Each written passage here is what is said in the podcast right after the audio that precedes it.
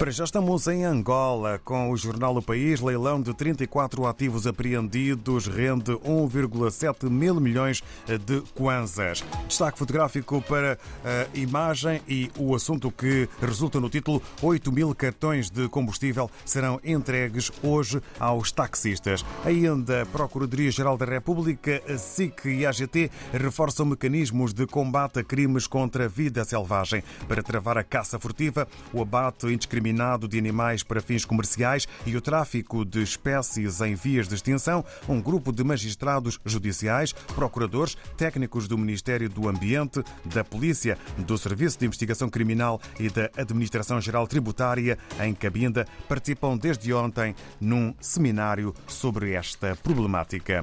Avançamos até Cabo Verde, segundo a agência Infopress, sobre a Jornada Mundial da Juventude, Bispo de Santiago disse que os desafios propalados pelo Papa traduzem o pensamento e as práticas das igrejas. E no desporto, sobre o Mundial de Basquetebol, Seleção Nacional em Espanha e eh, com Ed Tavares, Edi Tavares, às ordens de Emanuel Trovoada. Em São Tomé e Príncipe, segundo a agência STB Press, primeiro-ministro diz que as declarações do ministro dos Negócios Estrangeiros sobre Angola e Portugal não refletem posição eh, do uh, governo. Ainda um outro título a envolver a mesma personalidade. Primeiro-ministro considera que a alteração à lei orgânica do Tribunal de Contas não lhe retira poderes nem competência.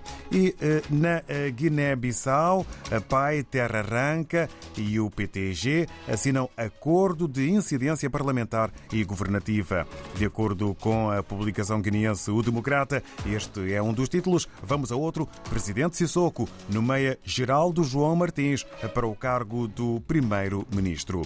No Brasil, a Folha de São Paulo apresenta a fotografia com um indígena e o título País tem quase 1 milhão e 700 mil indígenas, aponta censo. Ainda um outro título com letras garrafais.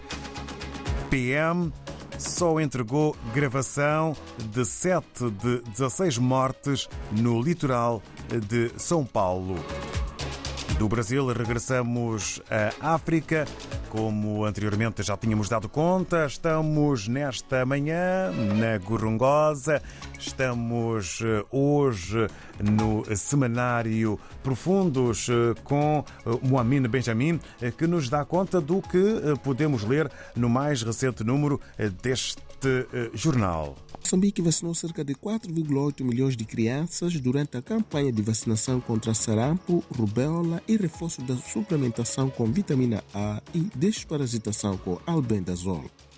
De 2020 até o momento, Moçambique conta com 2.555 casos positivos de sarampo. A campanha de vacinação a crianças é uma resposta contra a doença. Estes casos são maioritariamente registrados nas províncias de Inhassa, Zambésia, Tete, Manica e Sofala. Para fazer face à campanha, foram necessários cerca de 320 milhões de meticais do governo e parceiros. Pouco mais de 200 médicos moçambicanos saíram no sábado passado à rua na capital do país, Maputo, para exigir melhores condições de trabalho. Preciso cuidar de quem cuida, não somos só 60, não brinca com o meu estatuto, gritavam os médicos em resposta à decisão do Conselho de Ministros de contratar mais seis dezenas de profissionais da saúde, no momento em que, devido à greve, os estabelecimentos de saúde têm menos médicos. A greve arrasta-se desde, desde julho do ano, apesar das ameaças. A classe médica já submeteu uma providência cautelar ao Tribunal Administrativo para anular suas faltas e seus processos disciplinares. Mais detalhes na mais recente edição do Jornal Profundos.